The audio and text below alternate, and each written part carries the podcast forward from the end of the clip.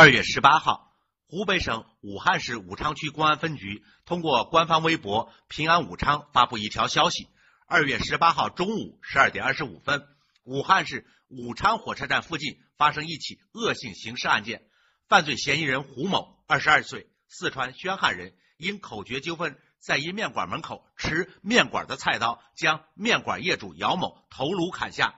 据称，双方因为一元钱起了争执，互不相让。行凶后，胡某并未逃窜，民警现场将其抓获。红星新闻记者奔赴犯罪嫌疑人胡某老家，发现胡某持有宣汉县残联颁发的残疾证，残疾类别为精神残疾，等级为二级。山峰说：“有病就得治。”不治出人命啊！老话说，欠债还钱，杀人偿命，这都是天经地义的事儿。但是如果这人有精神病，丧失了辨认或者控制自己的行为能力，那该怎么办呢？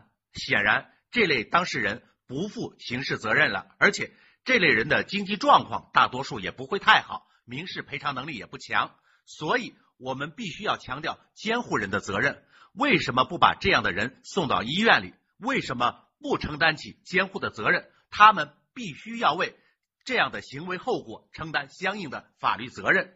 当然，我们要思考的是，当这类家庭没有经济能力为其医治，没有能力承担监护能力的时候，当地政府该怎样出手接管兜底呢？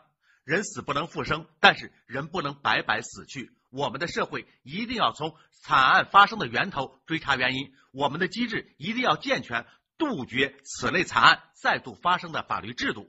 我们目前的国力已经足够强大了，对于这类人员以及更多的涉及到社会安全与稳定的人员，包括兜底监护与救治等相关的政策，应该足以提到重要的议事日程中来了。